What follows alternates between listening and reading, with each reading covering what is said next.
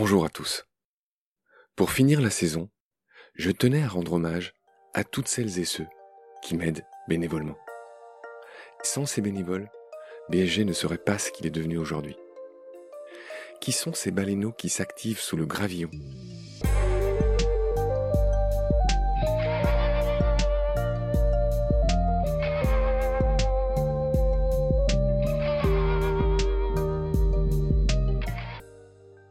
Bonjour, moi c'est Rémi, j'ai 40 ans. Dans la vie, je suis conjoint, papa, ingénieur en construction durable, euh, botaniste, et puis j'ai une passion pour la philosophie des sciences. Je suis devenu naturaliste en me rendant compte que je connaissais des centaines de noms de plantes et d'arbres, mais que j'étais incapable de mettre ces noms sur les plantes et les arbres que je voyais dans le réel.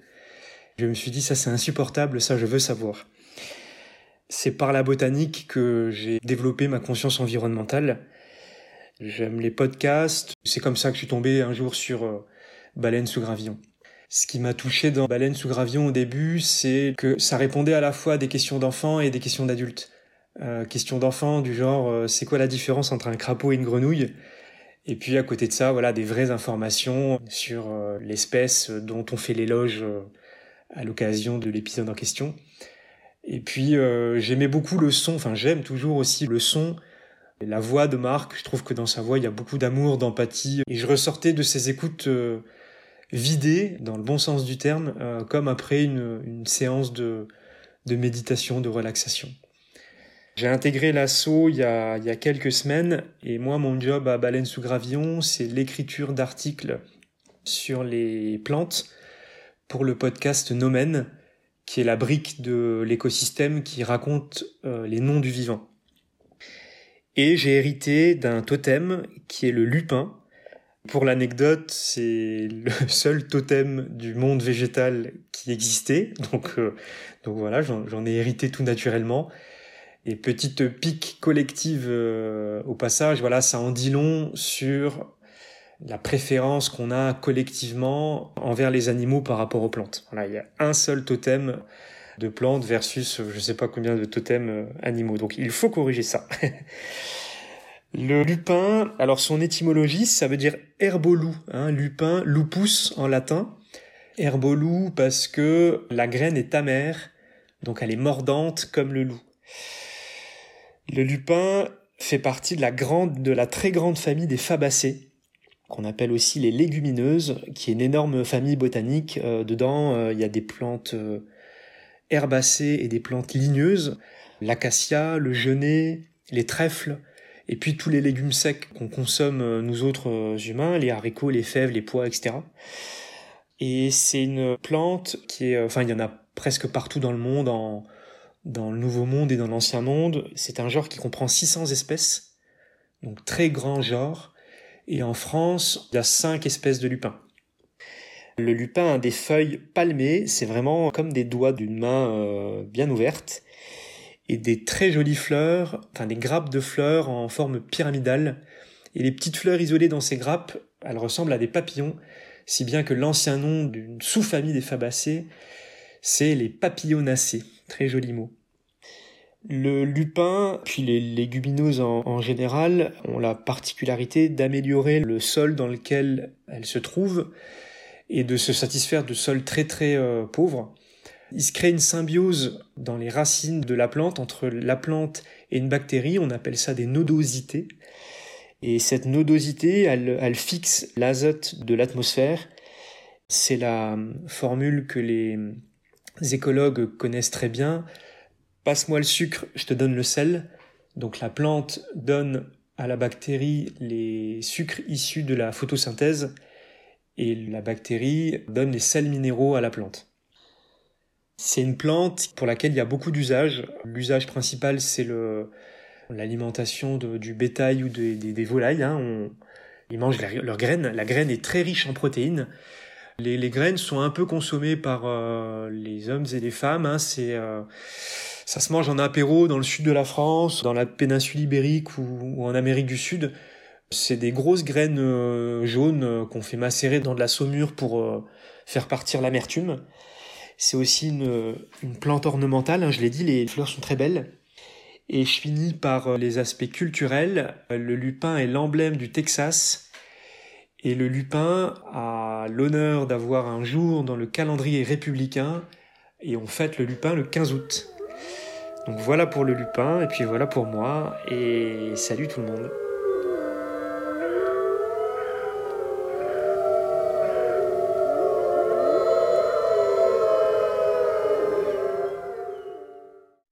Salut à tous, je m'appelle Valentine, j'ai 30 ans et je partage ma vie entre les Landes et la Haute-Savoie. Je suis avant tout une personne d'extérieur, dans le sens où ce qui me rend heureuse par-dessus tout, c'est d'être dehors, dans des environnements euh, calmes et en nature. Je fais énormément de sport et bien sûr euh, des activités euh, dites d'extérieur, donc du trail, du VTT, du surf, de la rando. J'ai aussi une grande sensibilité pour les animaux j'ai toujours vécu en leur présence et depuis toute petite, on m'a appris à les aimer et à les respecter. Je suis partie euh, faire des études de sport, je suis en train de terminer une thèse de doctorat en psycho du sport et au final aujourd'hui, j'aimerais bien mettre à profit euh, les compétences que j'ai acquises, euh, aussi bien au niveau technique de la recherche scientifique que de la vulgarisation, de la rédaction, etc., à la cause animale. J'ai découvert Baleine sous gravillon un peu par hasard, tout simplement en tapant par curiosité le nom de l'éthologue Jessica Serra, que j'admire particulièrement euh, sur Spotify dans la catégorie podcast, et je suis tombée sur la série qu'elle a faite pour BSG. Et là, j'ai été totalement scotchée en fait de tout ce que j'apprenais pendant ces épisodes. Je me suis dit que finalement, je ne connaissais pas grand-chose du monde qui m'entourait et qui pourtant me paraissait familier. Et de fil en aiguille, j'ai commencé à écouter d'autres épisodes de Baleine, tous euh, plus passionnants les uns que les autres. Tout ce que j'entendais, je me disais waouh, faut vraiment que je retienne ce passage parce que faut que je le partage avec un tel et un tel, c'est un truc de fou.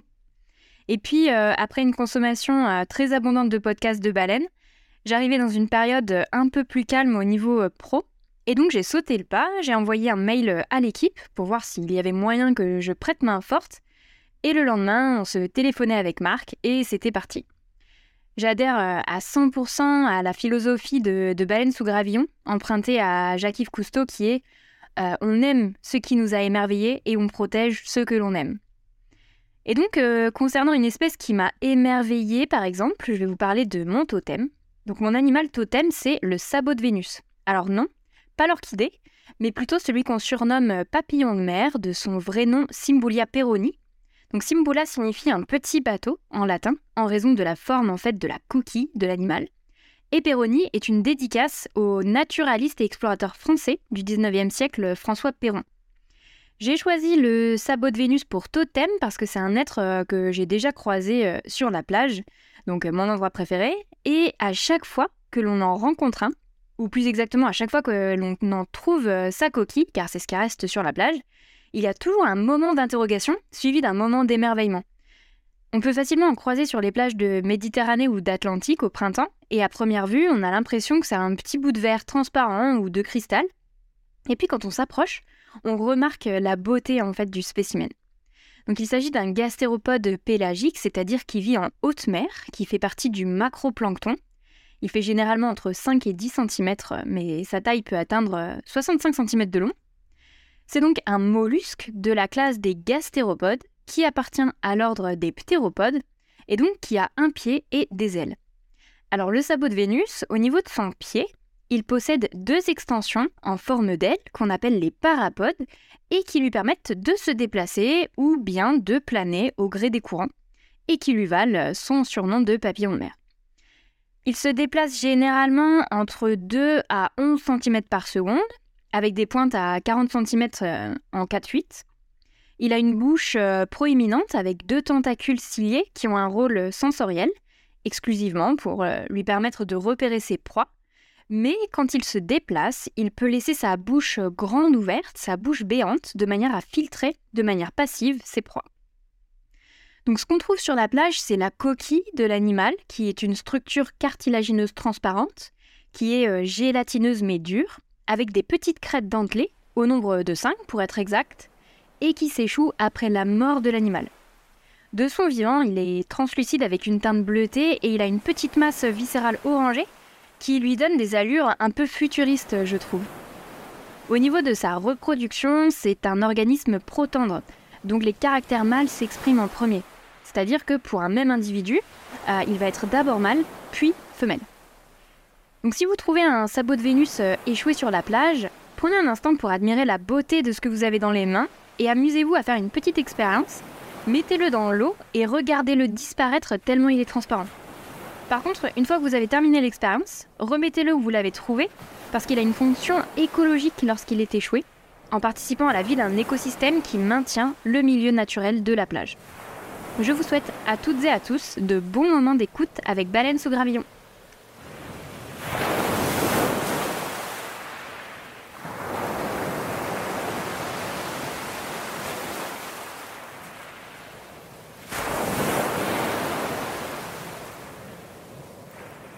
Salut les auditeuristes de Baleine sous gravillon.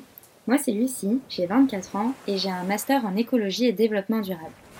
Hormis ma passion pour la nature et la faune sauvage, je suis passionnée de musique depuis toute petite. Je suis soigneuse animalière en centre de soins pour la faune sauvage. Concrètement, je récupère les animaux blessés, je les soigne et je les relâche dans leur environnement naturel. J'ai découvert Baleine sous gravillon en écoutant les épisodes sur Madagascar avec Evra Vandenbone parce que je suis moi-même partie à Madagascar avec Nature Evolution pour mon stage de Master 1. Quelques années après, je suis allée au Festival international du film ornithologique à Minigout, où j'ai rencontré certains bénévoles de BSG et Marc. Et depuis ce jour, je suis bénévole à Baleine sous Gravillon. Les épisodes que je préfère sont forcément ceux sur Madagascar, parce que ça fait écho à des choses que j'ai vécues là-bas, mais aussi ceux sur les centres de soins avec Manon Tissidre. Là, pour le coup, ça me rappelle le quotidien que je vis. Mais plus particulièrement, je pense que j'aime tous les épisodes de combat parce que ça permet de voir qu'il y a de nombreuses personnes qui se mobilisent pour la cause animale et la cause environnementale. Mes missions à Baleine sous Gravillon sont la rédaction d'articles sur le site internet de Baleine sous Gravillon. N'hésitez pas à aller y faire un tour. Je suis également secrétaire au bureau de Baleine sous Gravillon. Mon animal totem, c'est l'éléphant. Je pense que je me sens plus l'oxodonta qu'éléphas parce que j'ai eu l'occasion d'aller un petit peu en Afrique. J'ai choisi ce totem parce que pour moi il restera toujours un mystère. J'ai malheureusement pas eu la possibilité de le voir malgré mes voyages là-bas. Donc c'est pour ça qu'il m'intrigue énormément. C'est un animal que j'aime beaucoup, notamment parce qu'il signifie la sagesse dans de nombreuses cultures. C'est une espèce qui vit dans des sociétés matriarcales, les femelles détiennent l'autorité et les mâles sont solitaires. L'éléphant est le plus gros animal terrestre, il peut peser entre 4 et 6 tonnes, il a une taille imposante de 3 à 4 mètres, et sa trompe à elle seule pèse 100 kg et possède entre 100 000 et 150 000 muscles. Les pachydermes sont connus pour leur mémoire exceptionnelle et leur grande intelligence. Ces énormes ballots aiment prendre des bains et patauger dans la boue et peuvent se passer de boire pendant 48 heures. Les différentes espèces d'éléphants sont protégées, et malheureusement, les éléphants sont toujours braconnés. Ils sont braconnés pour les défenses qu'ils ont, qui sont faites en ivoire. Chaque année, il y a entre 20 000 et 30 000 individus qui décèdent à cause des humains pour pouvoir enrichir le commerce de l'ivoire. Aujourd'hui, tous les éléphants sont classés en danger d'extinction et l'éléphant des forêts d'Afrique est classé, lui, en danger critique d'extinction. Les populations d'éléphants ont diminué drastiquement entre le 19e et le 20e. Début 20e, on comptait à peu près 3 à 5 millions d'individus. Aujourd'hui, on est à 415 000 individus pour les éléphants d'Afrique. Les éléphants d'Asie, quant à eux, ont perdu 50% de leur population sur trois générations. Il resterait aujourd'hui que 50 000 individus à l'état sauvage. Grâce à la mobilisation de passionnés, la lutte anti-braconnage persiste, en plaçant des collets GPS sur nos gros pachydermes ou en formant des gardes pour qu'ils puissent patrouiller dans les réserves pour pouvoir les protéger. Depuis quelques années, on entend parler que les éléphants mèneraient eux-mêmes leur combat contre le braconnage en naissant sans défense. Alors, j'entends bien sans défense euh, leurs dents, hein. En effet, plusieurs études montrent, euh, notamment au Mozambique, que 31% des éléphants naîtraient sans défense, et au Kenya, ce serait la taille de celle-ci qui aurait diminué. Certaines personnes ont étudié chez la souris, les babouins ou encore les humains que la taille des incisives, qui est à peu près équivalente aux défenses, sont héréditaires. Ça signifie que les individus qui naissent sans défense sont eux-mêmes des parents qui n'en ont plus. Espérons que la mobilisation de nos passionnés et des éléphants eux-mêmes aide à arrêter ou au moins à diminuer l'extinction de nos pachydermes.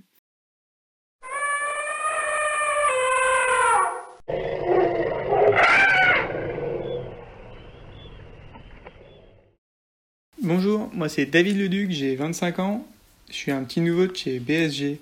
Je suis passionné de nature au point d'en avoir fait mon travail. Ma spécialité c'est l'herpétologie, la science des amphibiens et des reptiles. Sur mon temps libre, je fais pas mal de photographies animalières et du bénévolat pour certaines assauts environnementales. Actuellement, je travaille en bureau d'études. Je réalise des inventaires de la faune sur les oiseaux, les amphibiens, les reptiles, papillons, libellules, avec un petit peu de mammifères aussi, sur des projets d'énergie renouvelable en particulier, afin de réduire le plus possible les impacts. BSG, je l'ai découvert grâce aux réseaux sociaux en fin de printemps 2020, et puis au Festival de Ménégoutte 2022, j'ai rencontré une partie de l'équipe avec qui j'ai sympathisé, et Marc m'a alpagué pour les anecdotes naturalistes de Ménégoutte. Puis j'ai rejoint l'aventure BSG, mes épisodes préférés de BSG sont bien sûr ceux sur les reptiles avec la série Serpent et Tortues et les amphibiens avec la série Grenouille et Crapaud. Mais bon, j'avoue que j'ai un petit faible aussi pour les épisodes sur les rapaces ou encore ceux sur Madagascar. Au sein de BSG, je fais partie de la team rédaction. Je m'occupe actuellement de la rédaction de la série Serpent de France avec un autre ami, Corentin Fouché.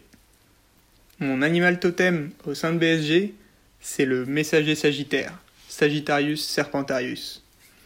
Vous le connaissez peut-être aussi sous le nom de secrétaire ou serpentaire. Ce dernier nom, on va le réserver plutôt aux vrais aigles serpentaires du genre Spilornis. J'ai hérité de ce totem parce que le messager sagittaire, c'est un oiseau qui est connu pour se nourrir notamment de reptiles, serpents, lézards et tortues, mais aussi d'amphibiens. Alors bon, quoi de mieux qu'un chasseur d'herpétophones pour représenter un passionné d'herpétologie? Tu veux me voir ou bien me faire? T'es pas le seul, le numéro de ma secrétaire derrière la porte, à mais je m'en bats les couilles.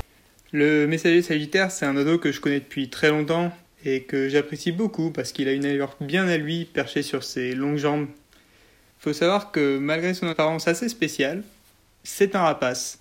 Et oui, le messager sagittaire est le seul représentant de la famille des Sagittaridae. Il possède une crête de plume à l'arrière de la tête qu'il peut dresser ainsi que de très longues plumes qui forment sa queue, qui lui donnent vraiment un aspect très spécial. Malgré son penchant pour l'herpétofaune, c'est avant tout un très grand opportuniste dans sa recherche de nourriture, allant des invertébrés à des petits mammifères. Et puis, comme il fait pas comme tout le monde, il chasse quasiment exclusivement au sol, en marchant. C'est d'ailleurs un très très grand marcheur. Il parcourt parfois plus de 20 à 30 km par jour et chasse très souvent en couple. Pour tuer ses proies, il va les assommer à coups de patte et ensuite les avaler tout crus. C'est un oiseau qui est présent sur l'emblème du Soudan et les armoiries de l'Afrique du Sud. Et on le trouve exclusivement en Afrique subsaharienne. Salut